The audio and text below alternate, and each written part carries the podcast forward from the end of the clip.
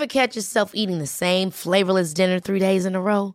Dreaming of something better? Well, HelloFresh is your guilt-free dream come true, baby. It's me, Kiki Palmer. Let's wake up those taste buds with hot, juicy pecan-crusted chicken or garlic butter shrimp scampi. Mm. Hello Fresh. Stop dreaming of all the delicious possibilities and dig in at HelloFresh.com. Let's get this dinner party started.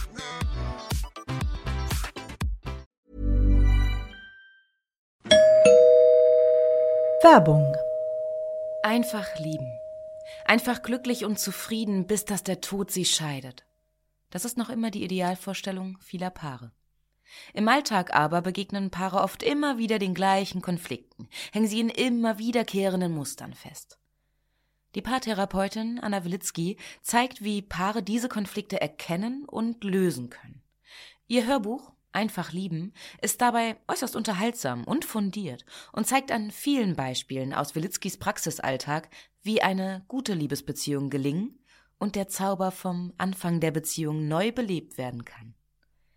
Das Hörbuch erscheint als Download und im Streaming bei Argon Balance und als Buch im Rowold Verlag. Werbung Ende.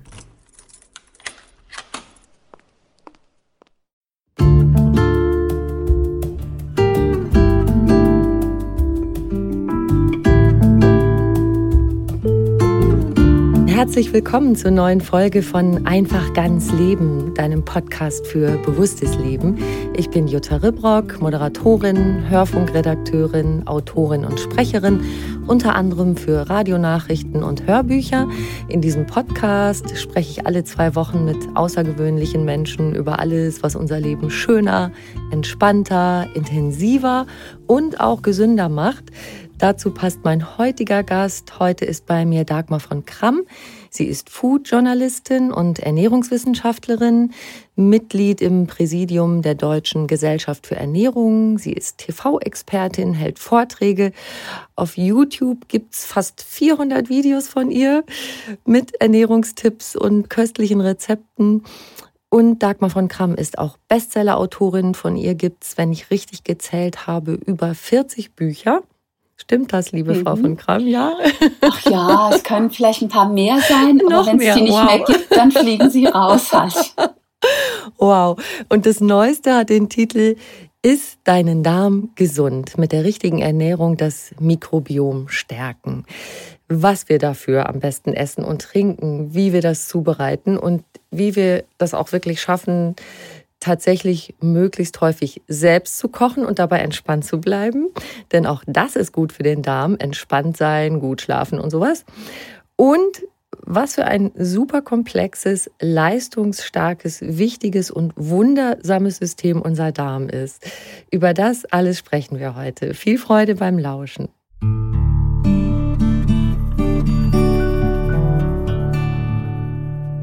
Liebe Frau von Kram, herzlich willkommen. Schön, dass Sie da sind. Ja, ich freue mich. Ich habe natürlich in Ihrem Buch gleich nach hinten geblättert auf die köstlichen Rezepte. und ich habe schon Favorites. Aber ich habe natürlich danach auch das Vordere gelesen. Das Wissen kompakt auf, ich glaube, 50 Seiten. Das fand ich toll. Aber trotzdem muss ich ein paar Beispiele erstmal sagen. Overnight Porridge mache ich sowieso gern. Dann sowas wie Brotaufstrich oder für Cracker zitronige Cashewcreme mit Blaubeeren. Hm. Oder rote Beete mit Sesamkartoffeln und Ziegenfrischkäse. Klingt für mich auch total köstlich. Süßes gibt's bei Ihnen auch, wo man gar nicht viel Zucker für braucht. Rote Kein Beete, Zucker. Brownies oder gar keinen Zucker. Ja. Zwetschgen, Crumble und so weiter. Mir läuft das Wasser im Mund zusammen schon mal. Ja, das ist ja schon mal die beste Voraussetzung, weil ich finde, das gesund Essen muss halt auch schmecken und Spaß machen. Und mein Credo ist eigentlich schon von Studium an, dass man den Menschen nicht nur sagen kann, wie es theoretisch aussieht, sondern man muss eigentlich auch erklären, wie sollen sie es denn praktisch umsetzen, weil daran scheitern ja die meisten. Ganz genau. Das ist ganz oft so, ne? Wir wissen eigentlich, was gut ist für uns und dann kriegen wir nicht die Kurve, das umzusetzen. Ja, und man steht im Supermarkt und sagt, was, was, was jetzt? Und ich bin ja auch aufs Buch eigentlich durch meine Leser, durch, durch Außenimpulse gekommen. Und zwar wurde ich gebeten von einem sehr innovativen Start-up im Bereich Ernährung, die sehr vegane, gesunde Lebensmittel machen. Die wollten für ihre, ja, für ihren Inner Circle, für die betriebliche Fortbildung, wollten die etwas zum Thema Darm haben. Sie hatten eine Forscherin, die sollte das von der Forschungsebene machen. Sie hatte einen Start-up Marketingleiter, der sollte ihnen sagen, wie man als Start-up sich da in die Richtung entwickeln kann. Und dann wollten sie jemanden haben, der die Theorie und Praxis bringt. Das habe ich gemacht. Und da ich das sehr gut recherchiert habe und Vortrag dazu hatte, habe ich gedacht, na jetzt mache ich da auch einen YouTube-Beitrag und natürlich auch bei ähm, Instagram einen kleinen Post, eine Story. Und letzten Endes wurde dann dieser YouTube-Beitrag, wurde Trendbeitrag, wurde innerhalb von zwei Tagen 100.000 Mal geklickt. Wow. Das, ich habe ja 30.000 Follower, das ist nett, aber wenn man dann sich die Großen anguckt, weiß man, das ist eigentlich, ja, hm. aber dass dann 100.000, dass es so aufpoppt, das war schon erstaunlich. Und das hat mich sehr nachdenklich gemacht. Und in der Diskussion danach bin ich dann drauf gekommen, dass viele sehr verunsichert sind und eben auch dieses ähm, Schonkost, wie verbinde ich das mit darmgesunder Kost, durcheinander werfen und ich dann ganz viele Kommentare auch bekam. Und da habe ich gedacht, das ist ein Thema. Da wissen einfach viele gar nicht Bescheid, wie sie es eigentlich machen sollen. Und da sollte ich eigentlich mal genau so ein Buch schreiben, was die Basics darstellt, ohne zu kompliziert zu werden und einfach ganz viel Praxis auch dazu gibt. Und das Buch ist eben dann das Ergebnis, was Drömer auch ganz, ganz schnell umgesetzt hat. Das ist ja auch nicht selbstverständlich. Und eigentlich war auch so ein Anreiz, diese Low-Food-Map-Diät war oder ist sehr im Schwange und die meisten denken dann, ja, wenn ich Low-Food-Map esse, dann wird mein Darm gesund. Und das ist ein Riesenmissverständnis. Und auch das wollte ich gerne mit dem Buch aufklären und habe auch gemerkt, je mehr ich mich mit dem Thema beschäftigt habe, habe ich gemerkt, was wir alles noch nicht wissen und wo man echt auch ausprobieren muss als Einzelner und ähm, ja, wie spannend das in Zukunft noch werden wird. Ja, also dieses Low Food Map, das können wir dann vielleicht auch gleich mal anknüpfen. Noch vorweg, ähm, der Eindruck ist ja tatsächlich so, und ich denke, so schreiben Sie es ja auch, dass Darmbeschwerden zugenommen haben. Ist es tatsächlich so und warum ist es so? Also das ist so. Äh, das gibt es jetzt, am Anfang war das ja eher so eine Vermutung und ich habe auch gedacht, naja, die Befindlichkeiten in der Wohlstandsgesellschaft, die sind alle ein bisschen äh, pingelig und empfindlich und ja, aber dann gibt es wirklich mittlerweile belastbare Daten, die sagen, dass es zugenommen hat.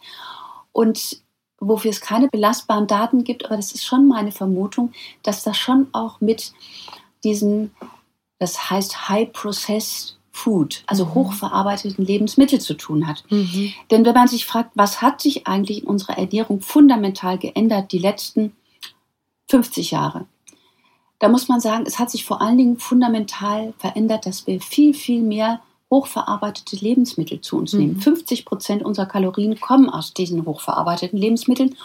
Und die, also wir haben zum Beispiel festgestellt, man weiß, dass Emulgatoren nicht gut sind für das Darmmikrobiom. Und in fast allen Fertigprodukten sind Emulgatoren. Mhm. Die sind also, wir haben uns immer gefragt, Süßstoffe. Eigentlich spricht nichts dagegen, aber irgendwie schien es doch nicht so dolle zu sein. Und jetzt scheint es tatsächlich so zu sein, dass Süßstoffe den Darmbakterien nicht nicht schmecken. Mhm. Und Süßstoffe sind auch in ganz vielen Lebensmitteln drin.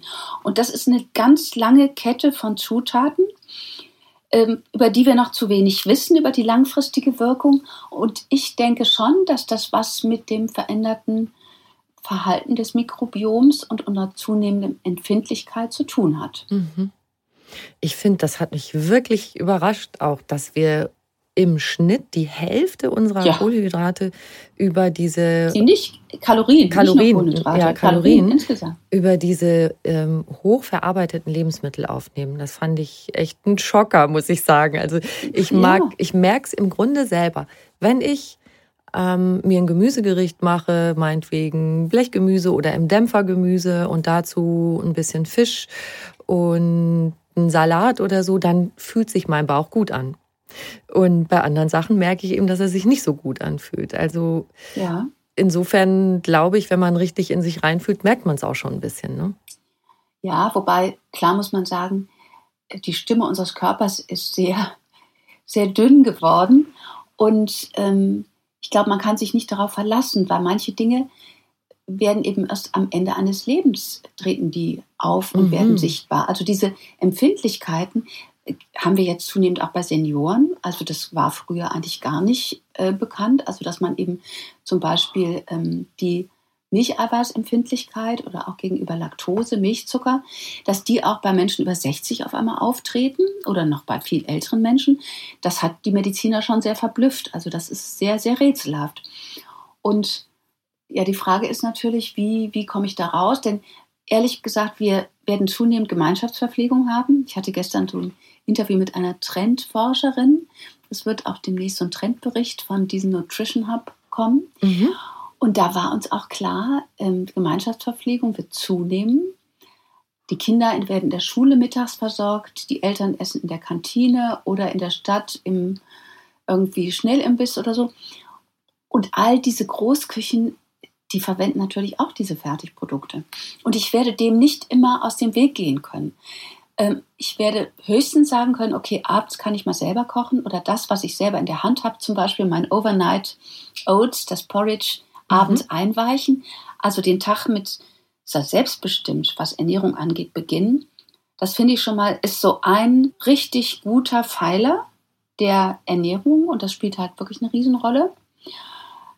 Und so setze ich das fort. Ich kann auch was an meinen Arbeitsplatz mitnehmen, wenn ich mal so eine Art Kur machen will. Klar braucht das Zeit. Das muss ich mir auch bewusst machen. Ich kriege das nicht zum Nulltarif. Ich glaube, dass ein ganz wichtiger Punkt ist, das ein bisschen zu planen. Das entlastet und das macht es auch praktikabel, weil ganz ohne Planung werde ich das nicht hinkriegen. Dazu ist unser Leben zu unruhig, zu bewegt, zu plötzlich und wir auch zu sehr gewohnt, ja, dass wir machen können, was wir wollen eigentlich. Ja. Es wird nicht mehr gegessen, was auf den Tisch kommt. Also die Zeiten sind vorbei. Aber auch da war es ja so, dass es irgendjemand sich vorher Gedanken machen musste und das Essen auf den Tisch bringen musste. Das, äh, was Sie jetzt schon angesprochen haben, ist ja das Thema, wie komme ich dazu, möglichst häufig mir selber was zuzubereiten und das möglichst entspannt. Und da finde ich auch Ihren Tipp gut. Plan mal die Woche ein bisschen. Koch vielleicht auch mal für, für zwei Mahlzeiten, wo man es dann für einen Tag aufbewahrt und vielleicht übermorgen nochmal isst oder teils einfriert. Aber diese Vorbereitung und manchmal, wenn was übrig bleibt, das nochmal ein bisschen variiert, auf eine andere Weise am nächsten Tag essen, sich was mitnehmen in die Arbeit. Das finde ich, sind schon ganz gute Tipps, weil das geht natürlich vielen Leuten so, dass sie sagen, ja, ist ja alles gut und schön, aber wann soll ich mir das alles machen? Ja, also ich hatte gerade auch so ein Interview mit einer ähm, alleinerziehenden berufstätigen Mutter und mhm. die sagte, sie überlegt sich immer vier Gerichte, weil mit vier Gerichten kommt sie eigentlich über die Woche, weil sie sagt, naja, an einem Tag wollen die Kinder vielleicht doch Pizza.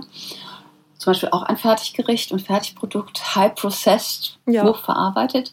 Ähm, aber ich habe dann noch vier Sachen und es bleibt vielleicht was übrig. Ich wandle was ab. Also eigentlich brauche ich jetzt nicht sieben Gerichte mir überlegen. Es reichen vier.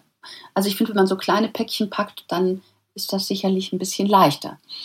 Und dann kann ich sicherlich etwas mehr selbstbestimmt ähm, mir was zubereiten. Und das schaffe ich auch, wenn ich eine Familie habe, ohne dass ich jetzt mich ruiniere. Also ich habe hier auch ähm, einen Newsletter und da habe ich im letzten Jahr jeden Monat ähm, acht vegetarische Preiswerte gesunde Rezepte veröffentlicht, weil es gibt ja immer so das Vorurteil, also gesund essen, das ist nur was für Reiche. Mhm. Und ich finde, das darf nicht sein. Mir ist klar, das ist nicht ganz einfach, weil, also klar ist preiswert schnell kochen, Spaghetti mit Tomatensauce oder Milchreis, aber das ist natürlich nicht vollwertig. Das heißt, wenn man ähm, sich vollwertig und gesund ernähren will, dann braucht man ein bisschen Bildung. Und das ist, glaube ich, so ganz zentral. Und das versuche ich natürlich auch mit meinen Büchern nachzuholen, sodass, wenn jemand sich dafür interessiert und das von Haus aus vielleicht nicht das Wissen hat, dass der sich das eigentlich selbst aneignen kann. Mhm. Und zwar möglichst einfach und easy. Und dabei ist es sogar ein Irrtum. Also das haben kluge Leute schon ausgerechnet, wenn man viel Fertiggerichte isst, dass das in der Summe oft teurer ist, als wenn man einfach gute Basislebensmittel selber verarbeitet zu leckerem, gesunden Essen. Klar. Wir können ja mal, dass wir, dass wir alle gut verstehen, warum zum Beispiel so hochverarbeitetes nicht gut tut. zusammen mal auf das Wunderwerk Darm gucken. Ich bin immer, also immer, wenn ich was über den Darm lese und auch jetzt in Ihrem Buch, dann denke ich wieder so, wow, was unser Körper eigentlich für ein Wunderding ist. Und speziell der Darm, was der für eine zentrale Bedeutung für alles hat. Also alles hängt mit allem zusammen und man hat wirklich das Gefühl, gut, das Herz schlägt, äh, ohne das kämen wir auch nicht zurecht und ohne die anderen Organe natürlich auch nicht. Aber der Darm scheint mir dann wieder so zentrales Organ für alles zu sein. Da können wir vielleicht ja, noch ein bisschen drauf also, gucken. Übers Herz wissen wir schon relativ viel und die Besonderheit beim Darm ist ja, dass die Darmforschung unter anaeroben Bedingungen, also unter Ausschluss von Sauerstoff, dass die noch gar nicht so alt ist und dass die Möglichkeiten erst in den letzten Jahrzehnten so da waren. Und seither ist die Darmforschung auch explodiert. Also es erscheinen jeden Tag neue Veröffentlichungen. Es ist erstaunlich. Und wahrscheinlich werde ich bei einer Neuauflage auch schon wieder etwas ergänzen und vielleicht auch korrigieren müssen. Also Ernährungswissen ist ja nicht in Stein gemeißelt, mhm. sondern das ist ein Prozess und ich versuche nur das weiterzugeben, was man weiß. Und wir wissen jetzt schon relativ gut, was das Darmmikrobiom, ähm, was das mag. Also die Mikrobiota finde ich natürlich auch verwirrend. Wir haben früher immer Darmflora gesagt und das kennen die meisten auch noch. Aber heute heißt es Darm Mikrobiota. Also das entspricht der Darmflora. Und mhm. das Darmmikrobiom, das ist das gesamte Organ praktisch mit den Darmzellen, mit dem, was den Stoffwechselprodukten, das, das Ganze insgesamt. Und wir wissen eben heute, was diese Darmbakterien, was die mögen, die guten, also es gibt gute und nicht so gute. Und wie sie sich entwickeln, da gab es zum Beispiel auch den großen Aufreger des Kaiserschnittbabys, eine ganz andere äh, Darmflora, sage ich jetzt nochmal zur Verständlichkeit, also ganz andere Darmbakterien haben als vaginal geborene Babys, also natürlich geborene Babys. Die hatten nämlich die ähm, Darmbesiedlung ihrer Mutter, die Darmbakterien der Mutter und die Kaiserschnittbabys. Die hatten vor allen Dingen die Bakterien der Hautoberfläche des Klinikpersonals und der Mutter. Und das hat Monate gedauert, bis sich das angeglichen hat. Und tatsächlich ich erinnere mich auch an einen faszinierenden Vortrag einer Wissenschaftlerin, die lange für die WHO gearbeitet hat und in Nordpakistan, wo man heute gar nicht mehr sein könnte, eben auch geforscht hat und erzählt hat, dass in den Familien, ähm, da gab es eine sehr große Dominanz der weiblichen Linie und die weibliche Linie hatte einen Kräuteransatz im Töpfchen, wie so ein Pesto, kann man sich das vorstellen. Mhm. Und dem neugeborenen Baby wurde ein kleines bisschen von diesem Ansatz, diesen Kräutermix auf die Zunge gebracht, wo heute, wo früher jeder geschrien hätte, um Gottes Willen, das ist ja Wahnsinn. Mhm. Aber jetzt aus dem heutigen Blick würde ich sagen, vielleicht war das eine Art Impfung, um dieses Kind mit diesem klaren Mikrobiom, mit den, äh, ja, mit diesen Wirkkräften zu impfen. Mhm. Ähm, zwischendurch hat man dann gesagt, ja, es wäre gut, Neugeborene mit dem Vaginalsekret der Mutter irgendwie abzutupfen. Das kann man auch heute bei einer Geburt sich wünschen. Mittlerweile ist die Situation so ein bisschen entspannter und man sagt, ja, wenn die Mutter stillt, dann gleicht sie das Mikrobiom auch bei Kaiserschnittbabys an. Finde ich sehr beruhigend, weil natürlich, wenn es erstmal passiert ist und der Kaiserschnitt ist da und man hat es nicht geimpft, dann haben sich viele Mütter schon Gedanken und Vorwürfe gemacht. Mhm. Also da kann ich sagen, das ist inzwischen so ein bisschen Entwarnung. Aber Tatsache ist, dass die Mikrobiota, die man in den ersten tausend und vielleicht noch mehr Tagen anlegt, dass die die Basis für das ganze Leben sind. Also bei sehr jungen Menschen, man weiß noch nicht, wo die Grenze ist, ist das Mikrobiom, die Mikrobiota noch sehr fluide, die kann sich noch ändern, die kann sich noch anpassen. Aber im Erwachsenenalter ist sie relativ resistent gegenüber Veränderungen. Das heißt, wenn ich eine nicht so tolle Darm- Mikrobiota habe als Erwachsener, dann wird es schwierig sein, die auf Dauer zu verbessern. Und deswegen ist es gerade wichtig, dass man auch in der Kinderernährung gute Voraussetzungen schafft, um das Darmmikrobiom zu peppeln und ihm was Gutes zu tun. Und da sind wir ja eigentlich schon beim Kernpunkt, was ist denn was Gutes? Ja. Also das war für mich wichtig zu sagen, was schadet, was mhm. ist gut. Und Schaden tut Fett, vor allen Dingen tierisches Fett, Schaden tun Zucker und so raffinierte Kohlenhydrate, die sehr schnell verstoffwechselt werden, die schmecken nämlich unseren schädlichen Darmbakterien besonders gut. ähm, was sehr gut vertragen wird, also was den, die Darmbakterien peppeln, das sind sogenannte MACs, das sind komplexe Kohlenhydrate, die eben von den guten Bakterien ja, gefressen werden. Also die leben davon. Das ist wie bei mhm. der Kuh. Die Kuh hat einen Pansen. Mhm. Wir haben unseren Dickdarm. Ist nicht ganz so ausgeprägt, weil die Kuh isst halt nur Gras oder frisst nur Gras und wir essen ja sehr vieles. Wir sind ja Allesesser. Und ähm, aber trotzdem ist dieses Darmmikrobiom verstoffwechselt eben Ballaststoffe, vor allen Dingen lösliche Ballaststoffe, die für uns eigentlich nicht direkt verdaulich sind. Deswegen geraten sie in den Dickdarm. Und diese Darmbakterien bauen die ab zu kurzkettigen Fettsäuren, Butyraten. Und die wiederum sind Futter für unsere Darmzellen. Mhm. Und das ist natürlich richtig toll, wenn die Darmzellen Nahrung bekommen, dann ist praktisch die Darmwand intakt. Die ist ja so eine Barriere, hat auch eine Barrierefunktion, weil sie muss ja das Kunststück erfüllen, die guten Sachen reinzulassen und die schädlichen Sachen draußen zu lassen. Mhm. Und wenn sie dazu helfen ihren sogenannte Tight Junctions, das sind enge Verbindungen, und die werden eben löcherig, wenn meine Darmzellen nicht gut ernährt werden. Und das mhm. ist ein Grund, warum man seinen Darmbakterien Gutes tun soll, weil die wiederum, das ist so eine Symbiose eigentlich, weil die wiederum unseren Darmzellen gut tun. Und diese löslichen Ballaststoffe, das sind eben vor allen Dingen zum Beispiel Pektine, Inulin, also Pektine sind natürlich Apfel, kennt jeder, in vielen Obstsorten, auch in Beeren natürlich.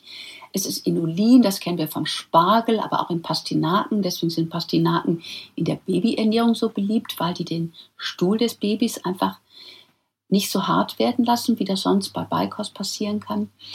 Es sind aber auch ähm, Bestandteile in Hafer und Gerste, deswegen finde ich Gerste besonders wichtig. Das sind Glucane, sogenannte Glucane. Und es sind die berühmten resistenten Stärken. Da gab es mal die Bratkartoffeldiät, äh, die natürlich so ein bisschen Schuss in den Ofen war. Bei Bratkartoffeln brauchen Fett und deswegen war das jetzt nicht so diätetisch. Aber die sagte einfach, wenn Kartoffeln gegart werden, gilt auch für Reis und andere Dinge und sind 24 Stunden oder 10 Stunden abgekühlt und werden dann verzehrt, dann ist ein Teil der Stärke, hat sich verändert und wird resistente Stärke. Die wirkt in unserem Körper wie ein löslicher Ballaststoff, kommt in den Dickdarm und wird dann von den guten Bakterien verknuspert. Und deswegen sind diese, äh, ja, auch diese resistenten Stärke spielen auch eine Rolle in meinem Buch. Also zum Beispiel, wenn man sich einen Kartoffelsalat macht, ja. ist das toll. Und zwar nicht, weil man dann, äh, was weiß ich, 10% weniger Kalorien hat, sondern weil man seinen Darmbakterien was Gutes tut. Aha, das heißt, da würden wir auch die Kartoffeln vom Vortag nehmen. Und bei Reis ja, haben Sie es auch, ne? dass man sich vielleicht Ach, ein Gemüsegericht macht und den Reis da mit erwärmt am folgenden Tag?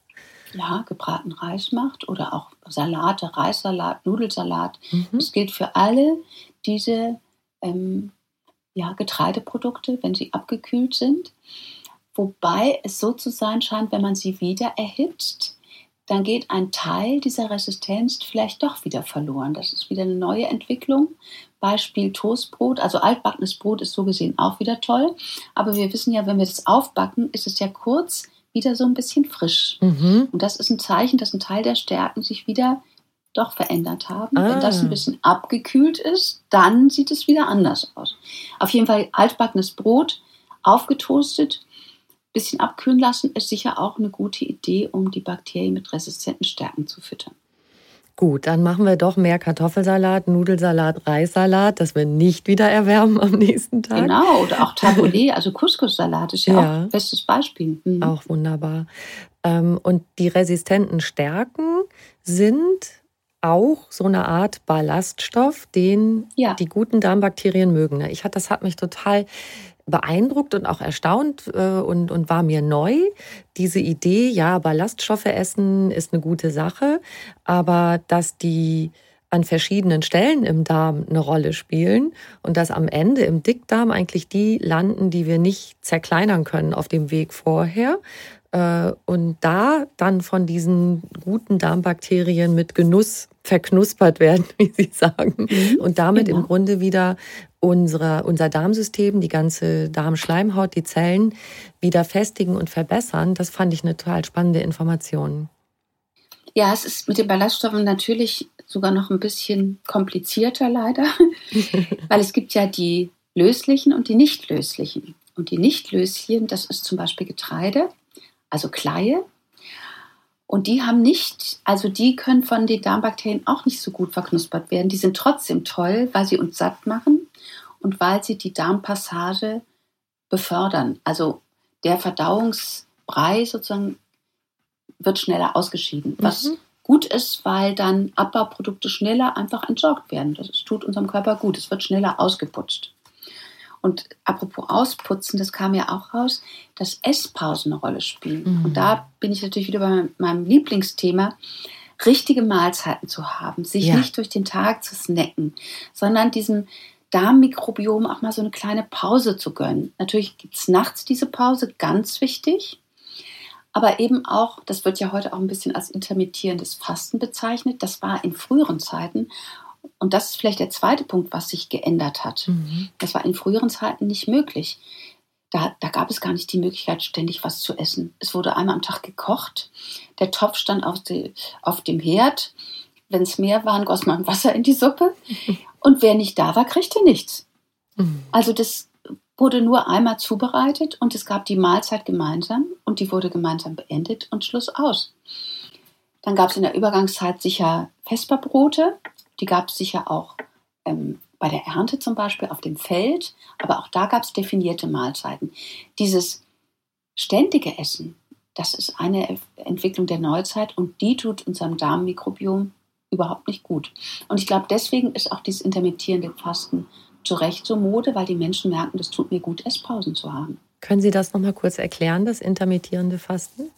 Intermittierendes Fasten heißt, ähm, ich habe Stunden, in denen ich nichts esse. Da gibt es unterschiedlich. Es gibt natürlich, äh, eigentlich fastet jeder intermittierend, der nachts schläft und nicht an den Kühlschrank geht, weil diese 14 Stunden meinetwegen, die wird dann eben nicht gegessen.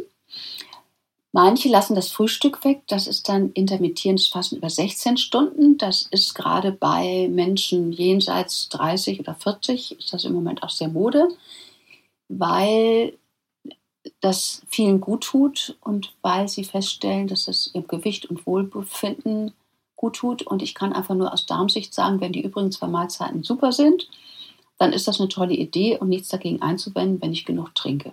Mhm. Und können Sie ein bisschen erklären, was das im Stoffwechsel auslöst, wenn man über so einen, diesen Zeitraum von ungefähr 16 Stunden nichts isst? Also für den Darm ist es so, dass da praktisch keine neue Nahrung nachgeschoben wird und der Darm dann praktisch seine Sekrete äh, rauslässt. Ich meine, es wird ja trotzdem Flüssigkeit weitergegeben und ähm, dieser Speisebrei wandert einfach weiter durch den Darm.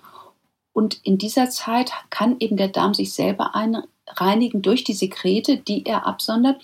Und das putzt praktisch wie in einem Schlauch. Putzt mhm. diese, dieses, diese Darm, Mikrobiom aus und macht es wieder empfänglicher für neue Nahrung, die dann kommt. Es ist, hat natürlich noch viel andere komplexe Folgen, aber ich glaube, das wird dann zu naturwissenschaftlich, wenn ich das jetzt erklären will. Auf jeden Fall ist eins klar, Esspausen sind eine gute Idee. Ja. Kann man sich auch fast logischerweise vorstellen, ohne da die genauen chemischen und biochemischen Vorgänge zu kennen, dass wenn dauernd was nachgeschoben wird, das ganze System immer wieder in Action ist, wenn es, sagen wir mal, hinten raus noch nicht fertig ist mit der Geschichte. Das kann ich eigentlich, ja, kann man vielleicht auch so einfach nachvollziehen. Ne? Ja, wobei es echt auch schwierig ist. Also ich bin ja im Präsidium der Deutschen Gesellschaft für Ernährung, die die Referenzwerte, also die Nährstoffempfehlungen definiert im Auftrag der Bundesregierung.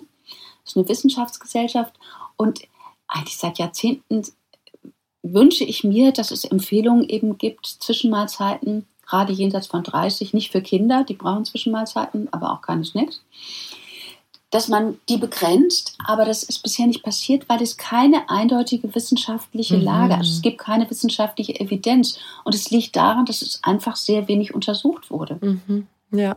Also es gibt nicht viele Daten dazu. Dann, dann lassen Sie uns das hier jetzt mal machen. Was wäre Ihre Top-Empfehlung für wie viele Mahlzeiten am Tag und wie sollten die möglichst aussehen? Ich finde drei Mahlzeiten toll. Unter dem Aspekt Darmgesundheit und Gesundheit insgesamt fände ich es toll, morgens mit einem Müsli zu beginnen, das man am besten abends schon eingeweicht hat. Ich fände auch gut, also wir haben überhaupt noch nicht über Eiweiß gesprochen, wir mhm. haben darüber gesprochen, dass Fette nicht so toll sind. Eiweiß mag das Mikrobiom auch nicht so gerne. Ähm, und deswegen sind die Eiweiße am besten, die schnell verdaulich sind. Ich komme gleich zu meinem Tagesplan, aber das hat damit zu tun. Gern. Mhm. Denn die werden dann im, im oberen, im Dünndarm schon resorbiert und kommen gar nicht mehr in den Dickdarm. Und das bedeutet, dass ähm, in der Regel tierische Lebensmittel, vor allem Milchprodukte und Fisch, fürs Darmmikrobiom besser sind als pflanzliche, weil pflanzliche sind mit Ballaststoffen vergesellschaftet, die die Bioverfügbarkeit runtersetzen. Also die mhm. gelangen in den Dickdarm, weil die nicht so leicht aus diesem Ballaststoffgemisch rausgelöst werden. Mhm. Auf der anderen Seite, und daran sieht man, wie komplex Ernährung ist, sind natürlich die Ballaststoffe eben auch gut fürs Mikrobiom. Mhm. Mein Fazit ist, flexitarisch zu essen. Und fürs Frühstück heißt das für mich, Joghurt zu essen. In, in dieses eingeweichte, das, also die, das Getreide fände ich schon gut, abends einzuweichen. Am liebsten in ein bisschen Wasser einfach oder ja, Fruchtsaft nicht so gerne vielleicht. Also im Wasser weil da entwickelt sich, da wird schon zum Teil das Phytin abgebaut, was nicht so gut verträglich ist. Und es entwickelt sich eine Fermentation und fermentiertes ist für unseren Darm auch ein Segen.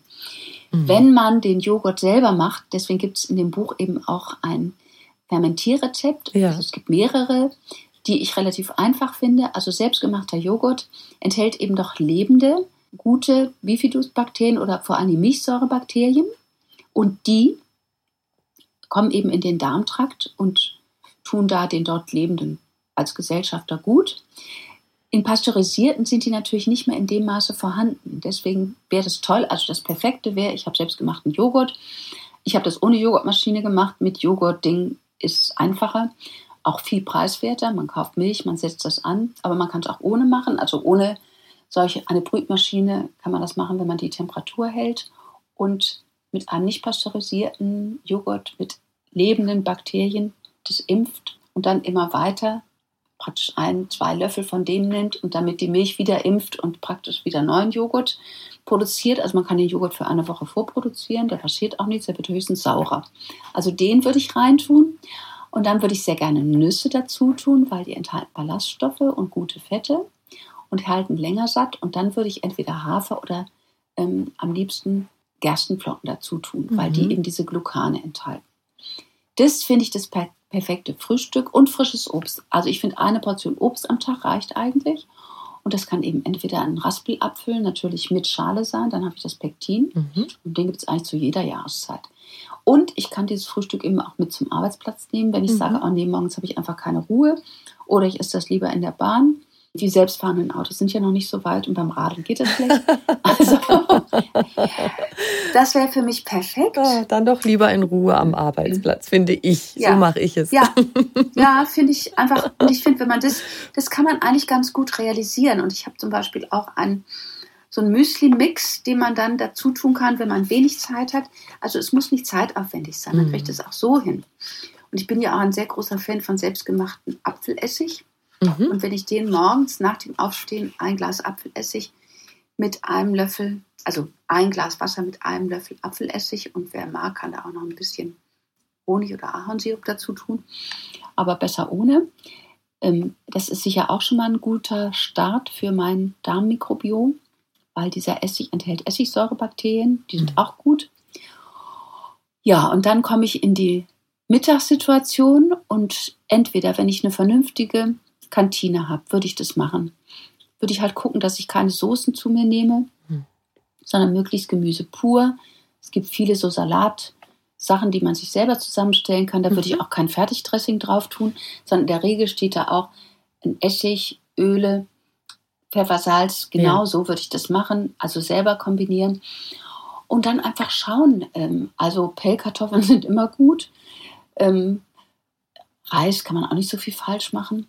Es sind eigentlich immer die Dressings und Soßen und ähm, ja, fertige Eintöpfe, die so reinhauen. Und das Mhm. würde ich versuchen, nicht zu essen. Und natürlich so frittiertes, so Gemüsebratlinge. Ähm, die sind natürlich auch hochverarbeitet, da wäre ich auch ein bisschen vorsichtig. Wenn ich mir was mitnehme, ja, da kommt dann zum Beispiel diese, ähm, diese Salate zum Tragen. Aber ich finde auch die Idee ganz gut. Also Wasserkocher hat jeder fast im Büro. Man kann auch sich so Töpfe schichten mit Mienudeln, mit vorgekochten Reis, mit meinen Pellkartoffeln vom Vortag, mit ein bisschen Raspelgemüse, mit ein bisschen Nüssen, vielleicht mit ein bisschen Käse.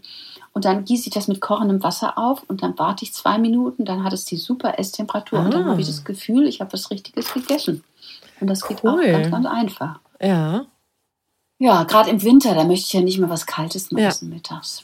Tja, und jetzt bin ich zu Hause. Dann bin ich natürlich wieder Herr äh, meines Essens. Und ja, wenn man Lust hat, kann man natürlich da, also ich habe darauf geachtet, dass ich wirklich einfache Rezepte mache und die einfach auch herzustellen sind, die der ganzen Familie schmecken. Und äh, die gehen von Spaghetti mit ähm, Eintöpfen und Risotto, Graupenrisotto natürlich.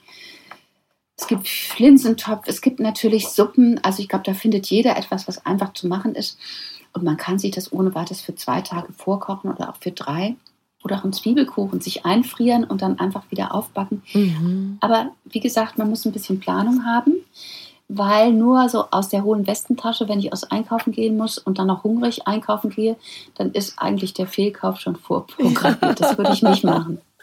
Das kennt, glaube ich, jeder. Das geht mir auch so. Und ich sage mal, ich liebe Reste, wenn da noch sowas da ist. Also, Ja, ja, ich finde mich deprimiert immer, wenn ich irgendwo hinkomme und der Kühlschrank ist leer. Das ist einfach traurig.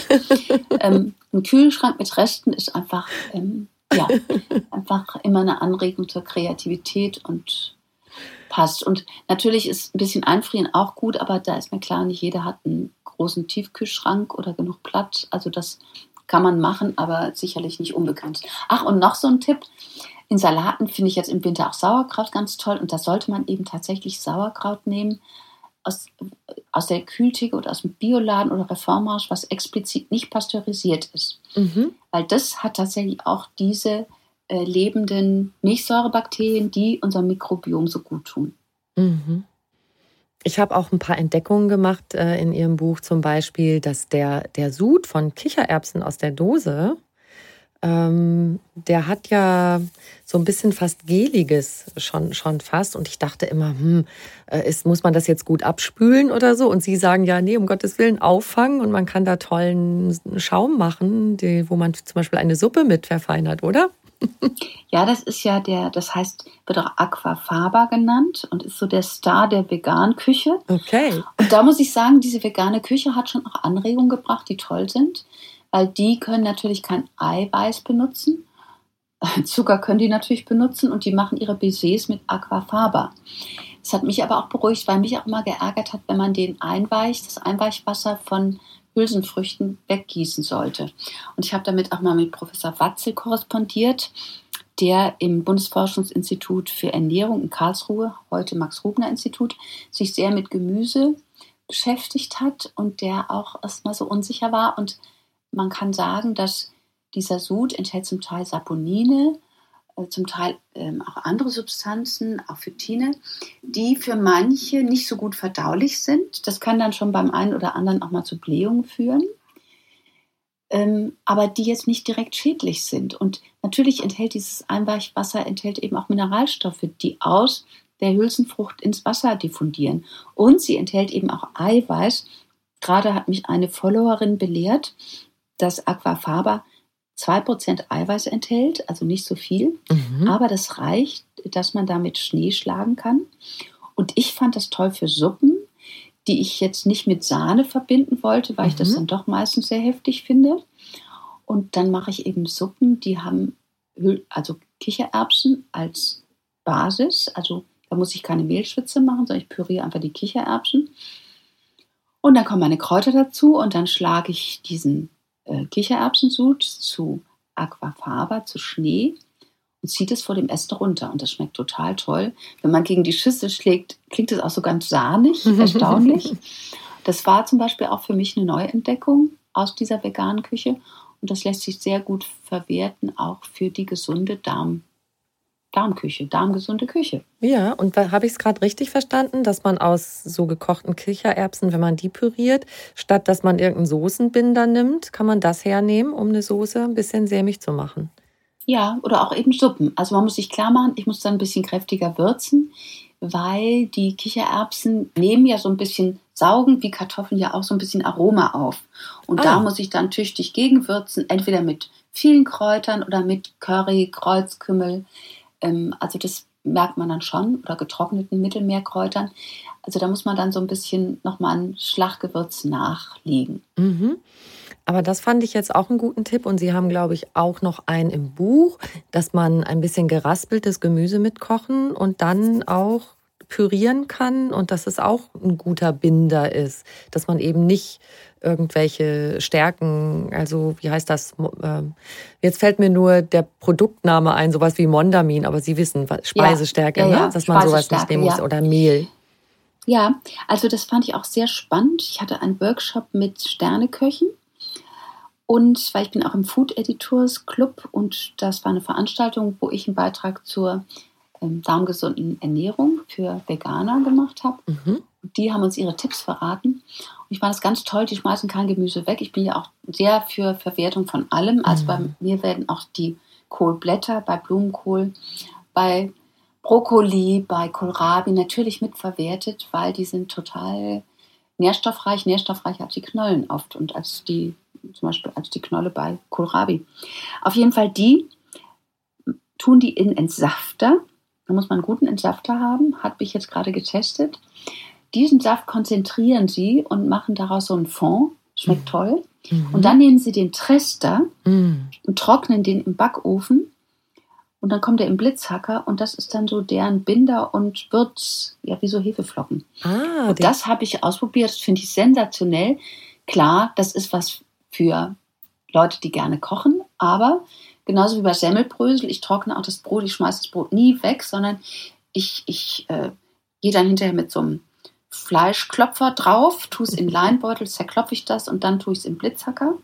Und dann habe ich meine selbstgemachten Semmelbrösel, aber das mache ich einmal im Monat, dann habe ich einen Vorrat. Und so kann ich das mit diesem Gemüse auch machen. Dann mhm. habe ich einen mhm. Vorrat. Und übrigens auch ein ganz guter Soßenbinder ist Hirse gemahlen kann ich auch einen Blitzhacker malen. Mhm. Das bindet auch geschmacksneutral, das klumpt nicht und das ist einfach sehr ballaststoff- und nährstoffreich und tut eben auch ganz Ja, gut. Hirse ist toll, da sind ganz viele Mineralstoffe drin und so. Ich esse auch ja, gerne Eisen. Hirsebrei mhm. in der ja. Früh zum Beispiel. Ja, stimmt. Ja, mit, mit gedünstetem Obst oder so. Also Hirse hat nicht diese darmgesunden Glucane, das muss man sagen. Also für den Darm ist echt Hafer und Gerste sind die Winner. Die anderen Getreide enthalten auch davon, aber nicht so viel wie Hafer und mhm. und ich glaube deswegen, es gibt ja so Volks- und Erfahrungsheilkunde. Und ich meine Porridge oder Haferschleim, das war die Krankenkost mhm. im alten Europa per se. Mhm. Genau. Und ich meine, da haben natürlich alle Menschen gemerkt, wenn jemand Probleme mit dem Magen oder Darm hatte, dann hat er diesen Haferbrei gegessen und es ging ihm besser. Und so merkt man, dass viele alte Dinge doch immer so einen Kern haben, die sich später, Jahrhunderte später wissenschaftlich bestätigen. Ich liebe Haferbrei und ich habe was entdeckt neulich, als ich eine Zugreise gemacht habe am Frankfurter Hauptbahnhof. Da war so ein Stand, der hat, jetzt habe ich leider den Namen mhm. vergessen, aber der Name hatte was mit, mit Hafer äh, zu tun. Hafer Heinz oder so. Haferkater. Haferkater, Haferkater. genau. Yeah. Haferkater. Ich mache wieder Werbung. also das sage ich hier jetzt ausnahmsweise mal. Äh, das ist wirklich nachahmungswürdig, weil ich war unterwegs und hatte kein Frühstück und dachte, ich hole mir unterwegs was und entdecke also diesen Stand und habe mir einen wunderbaren Porridge und mit Beeren und Bananenscheibchen und so weiter und dachte so, wow, wie cool ist das denn? Ja. Ich habe dazu auch einen Milchkaffee getrunken. Sagen Sie jetzt nicht, dass das nicht okay war. Völlig aber, okay. Ich trinke auch immer Milchkaffee. aber das fand ich eine, eine tolle Überraschung, weil ich war so, wir in Bayern essen ja Butterbreze gern, äh, die wir uns ja. unterwegs holen. Und wenn man dann was Süßes nimmt, dann nimmt man vielleicht noch ein Croissant oder so und zack hat man schon Fett und Zucker. Und das äh, mit diesem Haferbrei, ich war total glücklich, als ich dann meine Zugreise angetreten habe. Es war ein Tag, wo sehr viele Züge ausgefallen sind und wo es sehr voll war. Und ich bin aber mit guter Laune mit meinem Haferbrei ja, gestartet. Stimmt. Ja, das stimmt. Ich hatte eben auch gerade in diesem Trendinterview ging es auch um diese Zwischenverpflegung und eben diese Backshops, wenn man da guckt. Ähm, also es gibt einen Trend zu Sauerteigbrot. In meinem Buch gibt es ja auch mhm. eine, also eine Anleitung, wie ich meinen Sauerteig selber ansetze. Das ist nämlich auch ein Schritt zu einem gesunden Darm, der, weil wir ja letzten Endes doch ein Brotessvolk sind, der, ja, wenn man es einmal angesetzt hat und einmal ausprobiert hat und eine Routine entwickelt hat, ist das relativ easy zu machen mhm. und erleichtert mir das Leben. Denn wenn ich Sauerteigbrot frisch kaufe, ist es sehr, sehr teuer. Mhm. Und das gilt wahrscheinlich auch für, für ihr Porridge, äh, was sie da am Bahnhof gekauft haben. Das ist natürlich für Leute, die sparen müssen, ist die Butterbrezen halt schon doch billiger. Und ja, deswegen, wenn man ein bisschen sparen muss, muss man sich den Porridge halt zu Hause machen. Und das geht auch schnell. So. Ja, genau, im klar. Prinzip. Genau. Ähm, jetzt würde ich gerne noch, da Sie ja von Trends gesprochen haben, es gibt ja gerade bei Ernährung immer mal was Neues über die Jahre und man, viele kennen sich gar nicht mehr aus und sie haben speziell das, was viele Leute ähm, jetzt vielleicht glauben und hoffen, dass dieses Low Food Map eine darmgesunde Geschichte ist. Aber Sie sagen ja, das bitte nur über einen begrenzten Zeitraum und für bestimmte Situationen, wenn ich das ja, richtig das verstehe. ist mir, das ne? ist ein ganz großes Missverständnis mhm. und das wird eigentlich nirgendwo aufgeklärt. Also Low Food Map, Food Map High Food Map sind genau diese MACs, die unsere Darmbakterien lieben. Wenn jemand aber einen Reizdarm hat oder Colitis ulcerosa oder Morbus Crohn, das sind ja alles Erkrankungen des Darms.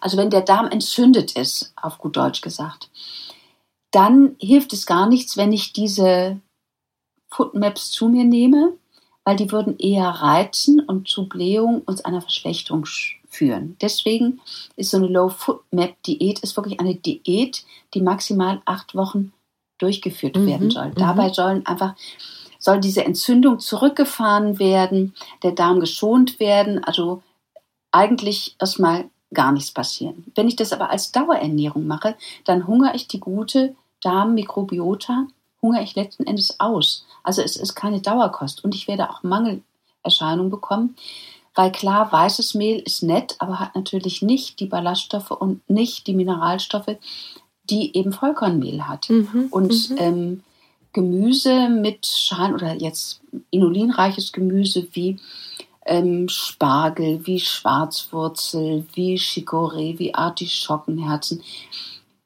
die, ähm, auf die kann ich jetzt erstmal verzichten, aber letzten Endes enthalten die doch sehr viele Sachen, die meiner guten Darmflora gut tun. Mhm. Und deswegen ähm, warne ich davor, Low Food Map als Dauerernährung durchzuführen. Das tut diesem, ja, das wird nicht zu einem langfristig gesunden, widerstandsfähigen Darmmikrobiom führen, sondern es ist eine kurzzeitige Kur und nach und nach sollte ich wieder beginnen mit ja, FoodMap-haltigen Lebensmitteln, um am Ende zu einer darmgesunden Ernährung zu kommen. Und man kann das wahrscheinlich, sagen wir mal so, peu à peu wieder einfliegen langsam, dass man vielleicht mal ja. mit einer mit einem Gemüse anfängt oder mit einem Getreide wie Hafer oder Gerste und mal guckt, ah, wie vertrage ich's und dass man das mehr und mehr wieder einfügt in die Ernährung, oder? Ja, also zum Beispiel sehr toll für den Darm durch die Fructane sind äh, Zwiebeln und Lauch. Da sagen manche, ah, da kriege ich Blähung von. Klar, Blähung heißt ja auch, mein Darmbakterien geht super gut, die pupsen und machen und tun, weil in dem Stoffwechsel, wenn die diese Butyrate, diese kurzkettigen Fettsäuren entwickeln, entwickeln sie auch CO2, also Gase. Und das sind natürlich die Pupse. Und da müssen wir so einen Kompromiss eingehen und sagen, also wer pupsfrei durchs Leben gehen will, der kann sich nicht darmgesund ernähren. Aber ich kann natürlich meinen Darm so ein bisschen gewöhnen. Und ich kann natürlich auch Gewürze und Kräuter verwenden, die, die habe ich eben auch in meinen Rezepten eingesetzt, die, man sagt blähungstreibend, ist eigentlich unlogisch, aber die eben die Blähung etwas dämpfen, mhm. weil sie bei der Verdauung helfen. Und dazu gehört Kümmel, Anis, Fenchel. Diese Familie, die schmecken ja so ein bisschen ähnlich. Auch ein bisschen Kreuzkümmel, Ingwer. Ähm, Im Grunde alle, alle Kräuter, die ätherische Öle haben, Meerrettich tun einfach gut und werden ja auch traditionell oft zum Beispiel mit Sauerkraut eingesetzt oder mit Kraut, also oft mit Dingen mhm. ähm, gegessen, die eben potenziell blähen, die also potenziell ballaststoffreich sind und die potenziell diese Foodmaps enthalten. Das möchte ich gerne nochmal unbedingt festhalten hier, weil das nämlich ganz oft so empfunden wird wie, oh, das macht eine Blähung, das scheint nicht, wahrscheinlich nicht gut zu vertragen. Und da musste ich auch schmunzeln, als ich es in Ihrem Buch gelesen habe, dass Sie gesagt haben, nee, nee, das ist eigentlich ein gutes Zeichen, dass unsere Darmbakterien was zu tun haben. Ja. Und na klar, wenn man dann mit den Kräutern noch, ähm, die noch zufügt, um das ein bisschen zu dämpfen, dann ist es ja auch etwas angenehmer. Ja, und ich, ich denke einfach, ja, da müssen wir vielleicht als Gesellschaft auch ein bisschen zurückrudern. Wir sind eine Gesellschaft, wir riechen nicht mehr, wir pupsen nicht mehr, aufs Klo müssen wir immer noch gehen. Ja. Und vielleicht müssen wir einfach ein bisschen, ich glaube, wenn man Kinder großgezogen hat, kriegt man da ein etwas einfaches Verhältnis zu, weil wer Babys schon regelmäßig gewickelt hat, der und der freut sich auch beim Bäuerchen, der freut sich ja, genau. beim Pups. Und dann ändert sich das alles. Und das habe ich natürlich dreimal erlebt und erlebe es jetzt bei den Enkeln. Aber insgesamt wäre es gesellschaftlich gut, äh, wenn man das so ein bisschen enttabuisiert und einfach sieht. Und da fand ich dieses Buch äh, Da mit Charme ein, einfach einen großen Türöffner, habe ja. mich sehr darüber gefreut, dass einfach auch einer breiten Öffentlichkeit in der allgemeinen Wahrnehmung klar wird, der Darm lebt und ein gesunder Darm ja, hat Lebensäußerungen und das gehört zum gesunden Leben einfach auch dazu. Mhm. Ja, ja, das ist eher so ein bisschen so i-Bebel das, äh, der ganze Bereich Toilette und Ausscheidungen, da möchte man sich nicht mit befassen. Ne? Ja. Dabei ist es ja genau toll, wenn einem das jeden Tag gelingt. Was ich auch noch ganz wichtig finde, ist eben, dass wir uns klar machen müssen, wir nehmen doch relativ viel Antibiotika zu uns und gerade mhm. ja zu so einer Jahreszeit, wo Erkältungskrankheiten hoch im Schwange sind, werden die oft genommen. Und Antibiotika machen ja erstmal unser Darmmikrobiom platt. Mhm da ist ja erstmal dann nicht nur die schlechten sind weg, auch die guten sind weg. Und ich habe am Ende meines Buchs eben auch so einen Speiseplan, wie man die wieder aufbauen kann. Denn ähm, das ist schon auch nicht schlecht, so probiotische Mixe. Das gibt einem der Hausarzt jetzt oft auch schon dazu. Also Probiotik heißt ja die Bakterien. Präbiotika ist das Futter für die Bakterien. Also die Rezepte, die in meinem Buch sind, die versorgen in erster Linie mit Präbiotika. Meine fermentierten Anregungen, zu denen eben auch ein Kimchi-Rezept gehört, das auch ganz einfach zu machen ist, kann man nur empfehlen. Dies liefern eben Probiotika, die Darmbakterien und beides zusammen tut eben einem Darm, der eine Antibiotika-Behandlung überstehen musste, gut. Und man sollte nach einer Antibiotika-Behandlung in jedem Fall so zwei, drei Wochen Darmkur machen, um den guten Darmbakterien wieder auf die Beine zu helfen. Mhm. Und geht das tatsächlich, weil es gibt ja auch so Kapseln, wo äh, gute Bakterien drin sind, aber wenn man, sagen wir mal, konsequent die richtigen Nahrungsmittel zu sich nimmt, kriegt man das auch so hin, meinen Sie? Das kriegt man auch so hin. Und ich meine, man kann ja Bakterien in Form von Apfelessig, in Form von äh, nicht pasteurisiertem Joghurt, Sauerteigbrot, Kimchi, Kombucha habe ich auch drin, das, das kriegt man ja so hin. Man muss vielleicht etwas sagen, das gilt aber auch für die Kapseln. Im Moment machen wir das so mit der Streudose. Mhm. Wir wissen natürlich, dass jeder Mensch und gerade aus das Mikrobiom jedes Menschen ist sehr unterschiedlich. Und deswegen reagieren wir auch sehr unterschiedlich. Und aus dem Grunde muss man sagen, probiert es aus. Eine Gelinggarantie gibt es nicht. Es gibt so eine Wahrscheinlichkeit. Aber man muss im Grunde für sich selber rausfinden und seinen gesunden Menschenverstand benutzen, was tut mir gut. Im Übrigen auch Bewegung. Also Sie haben schon Schlaf genannt. Das ist nachweislich auch für die Darmgesundheit wichtig. Aber Bewegung ist genauso wichtig, macht einen Riesenunterschied, weil diese Bewegung wiederum auch diese Darmperistaltik, die Darmbewegung anregt. Deswegen haben ja auch Babys auch Probleme mit Blähung, weil die liegen da und können außer strampeln, wenn, wenn überhaupt nicht viel machen. Und mit gezielten Bewegung kann man sich schon von Blähung befreien. Also Bewegung spielt eben zum Beispiel auch bei der Frage, was mache ich mit Blähung, spielt eine große Rolle. Wenn ich das regelmäßig mache, dann ist das auch schon eine Riesenhilfe. Mhm, mhm. Wunderbar. Haben wir jetzt alle Aspekte, die Ihnen wichtig sind, bedacht, Frau von Kramm? Also Eiweiße hatten wir. Ähm Fett hatten wir, muss ich vielleicht nochmal sagen, die gesunden Fette. Das sind natürlich die Fischfette, die äh, die, die Omega-3-Fettsäuren, die langfettigen Omega-3-Fettsäuren enthalten. Also auch Pflanzenöle sind gut, braucht auch unser Körper. Nicht so gut sind gesättigte Fette. Und deswegen, also Käse wiederum, also Milcheiweiß ist gut, tut auch nachweislich dem Darm gut. Ähm, Fett, Milchfett ist jetzt nicht so toll. Also ich würde sagen, Vollmilchjoghurt ist okay.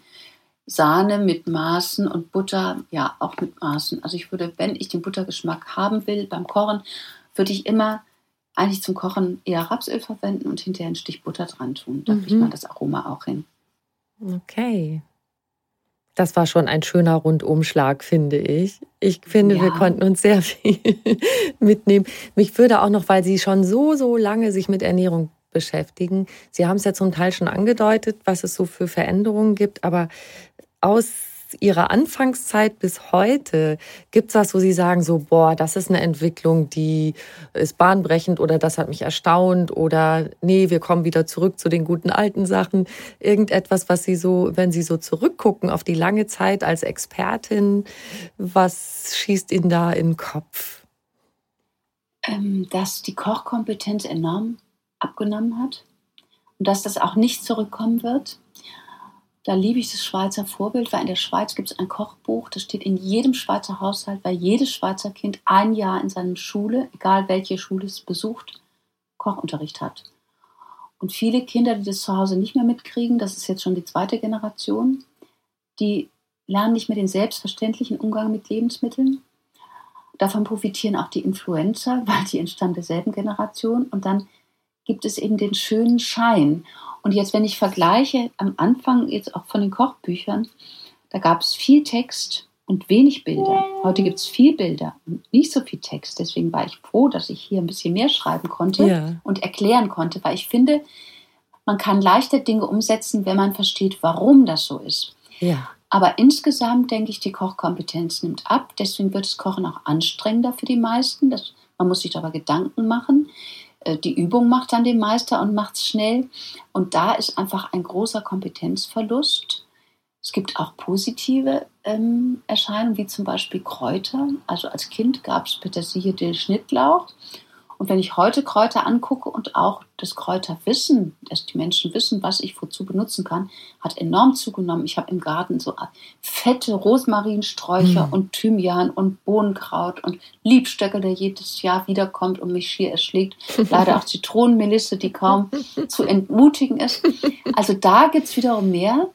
Kochwissen. Ich finde eben auch, was die vegetarischen Lebensmittel angeht, ist die Auswahl gewachsen. Was Hülsenfrüchte angeht, es gibt heute so viele tolle Linsensorten. Ähm, es gibt so viele Getreidesorten. Also ich finde auch durchaus begrüßenswert, dass man mehr mit Dinkel macht, mit Hafer macht. Ähm, und Gerste, klar, das gab es früher auch. Aber dass das wieder mehr in den Fokus rückt, finde ich gut. Ich fürchte halt oft, dass manches so schöner Schein bleibt so eine Buddha Bowl, aber dass das große Ganze eben dann doch nicht mehr diese Qualität des Einfachen ähm, und Klaren besitzt. Und ich denke auch, dass der jetzige Trend zum Veganen dazu führen kann, dass sehr viel Fertigprodukte, sehr viel hochverarbeitete Produkte zusätzlich verzehrt werden. Und das finde ich ist nicht so eine tolle Tendenz. Mhm. Aber wie gesagt, die Vielfalt, auch die Gewürze. Ich musste mal ein indisches Kochbuch redigieren für einen Buchverlag. Das ist sehr lange her und ich wohne ja in Freiburg im Breisgau und ich musste nach Basel, um all diese Sachen zu bekommen, weil es die hier gar nicht gab. In Berlin gab es die vielleicht damals auch schon, aber ich würde sagen, vielleicht in Hamburg, aber in München war das auch schon schwierig. Also diese Verfügbarkeit und die Vielseitigkeit der Lebensmittel, die ist gewachsen aber eben ja, das Können, diese Selbstverständlichkeit, auch die Beurteilung. Ich meine, wie viel, auch jetzt die Generation meiner Kinder, ich kriege immer die Krise, ähm, das ist nicht mehr, das ist ab, abgelaufen, abgelaufen. Mhm. Das Mindesthaltbarkeitsdatum ja. heißt best before. Yes. Es ist nichts abgelaufen. Und also das entsetzt mich, was da weggeworfen wird. Und das hat auch für mich was mit dieser Kochkompetenz zu tun. Die Kompetenz zu beurteilen, ob ein Lebensmittel gut ist. Riechen, ja. schmecken, probieren. keine Angst, nicht so viel Angst haben. Hm. Es gibt keine Gelinggarantie, sondern man soll sich was trauen und mehr als dass es halt nicht so gut schmeckt, kann eigentlich nicht passieren. In der Tat, also wenn man mal in sowas, wo das MHD abgelaufen ist, den Finger reintunkt und mal, mal probiert, da stirbt man auch nicht von, wenn man da mal was, was isst, was also schon... Also man riecht es, man riecht ja, es. Normalerweise. Man schlägt sie auf, man riecht es, man sieht es. Also, und bei Joghurt ist sowieso kein Problem, weil der wird höchstens saurer, da passiert ja, gar nichts. Genau.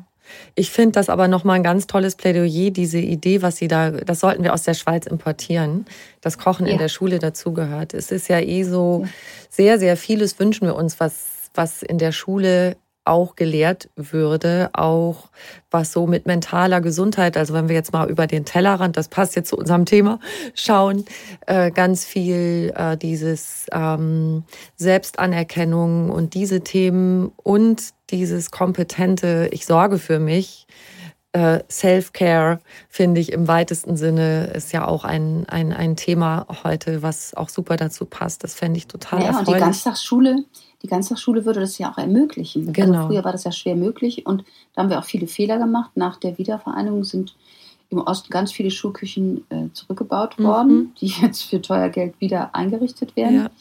Und ich bin da auch beim Ernährungsrat, der sagt, wir sollten eigentlich Schul- und Kita-Mahlzeiten umsonst geben. Finde ich gut. Ja, schauen wir mal. Stimmt, da habe ich neulich noch drüber berichtet. Da kam ja die Empfehlung mhm. von dem, ja. also der Bürgerrat, ne? Ja, das Bürgerrat. sagen wir mhm. vielleicht hier noch kurz, ähm, sozusagen der erste Bürgerrat dieser Art für Ernährung vom Bundestag eingesetzt aus 160 zufällig ja. ausgelosten Personen. Und ich habe nämlich, da ich ja auch Radiojournalistin bin, tatsächlich darüber berichtet, als jetzt die ja, Empfehlung ich, ich sehe es ein bisschen kritisch. Ich sehe es ein bisschen kritisch, weil ich gedacht habe, ja, also eigentlich haben wir gewählte Volksvertreter. Die haben so viele Mitarbeiter in ihren Ministerien, die können sich mal mit dem Thema auseinandersetzen.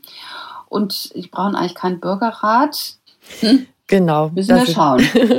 da sind wir noch bei einem anderen Kapitel. Ne? Aber vielleicht ja, ist es stimmt. trotzdem erfreulich, dass Menschen das Gefühl haben, dass sie gefragt werden, was sie denn dazu meinen. Es ist ja auch nicht äh, verbindlich, aber einfach schön, dass da vielleicht noch mal aus einer anderen Quelle ähm, Ideen kommen, die mit einfließen ja, können in politische Entscheidungen. Ne? Vor allen Dingen, wenn sie so kluge Empfehlungen machen. Nicht wahr? Ich danke Ihnen so sehr, Frau von Kramm, für dieses schöne Gespräch und die, die schönen Empfehlungen, die auch jeder für sich selber mit in sein Leben nehmen kann. Und ich habe immer noch eine Frage am Schluss an meine Gäste, die möchte ich Ihnen auch gern stellen. Was ist für Sie persönlich Glück? Glück für mich ist, wenn es allen Menschen, die ich liebe, gut geht. Ja, ja, auf jeden Fall fand ich ähm, so schön Ihre Beschreibung im Buch ähm, mit, ähm, wie Sie leben und äh, Versuchsküche und Kinder und Enkel und Dackel.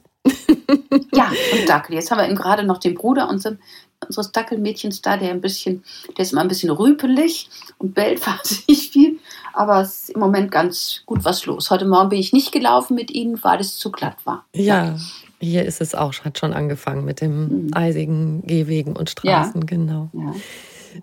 Dann wünsche ich Ihnen einfach ganz viel Erfolg weiter. Schön, dass so viele Menschen Ihnen zuschauen und zuhören und ähm, sich hoffentlich gut und gesund und lecker ernähren. Ja, das, dafür kämpfe ich. Ja. ganz lieben Dank und einen schönen Tag. Ja, wünsche ich Ihnen auch. Tschüss. Tschüssi. Adieu. Ciao.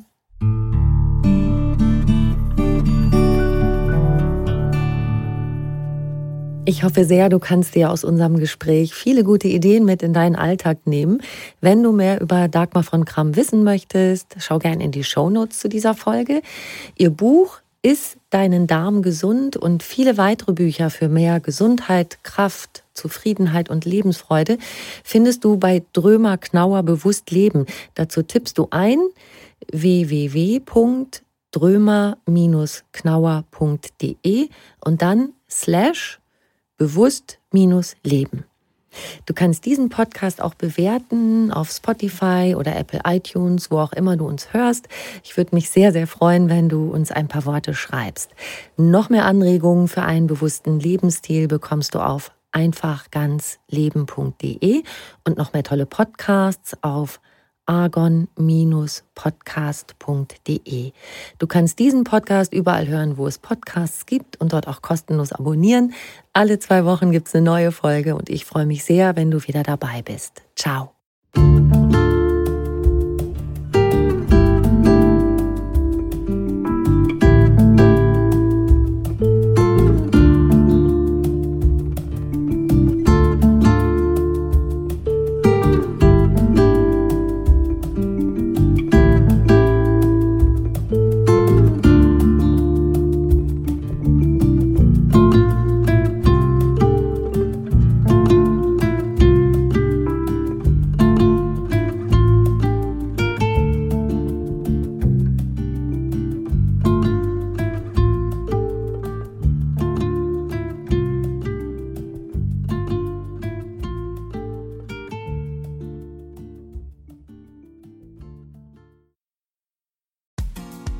Frauenstimmen. Klagen, lachen, klüger werden.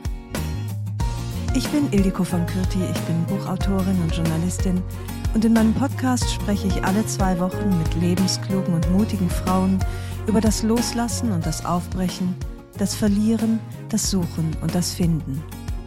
Ich bin stolz darauf, wie viele wunderbare Frauen bereits bei mir zu Gast waren. Unter ihnen Stefanie Stahl, Maria Furtwängler, Annika Decker oder Gerburg Jahnke. Und ich freue mich auf alle, die noch kommen. Ihr könnt Frauenstimmen überall dort hören, wo es Podcasts gibt. Herzlich und hoffentlich auf bald. Eure Ildiko.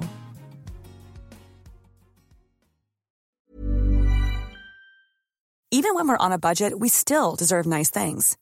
Quince is a place to scoop up stunning high-end goods for 50 to 80% less than similar brands. They have buttery soft cashmere sweaters starting at $50, luxurious Italian leather bags, and so much more. Plus, Quince only works with factories that use safe, ethical, and responsible manufacturing. Get the high-end goods you'll love without the high price tag with Quince. Go to quince.com/style for free shipping and 365-day returns.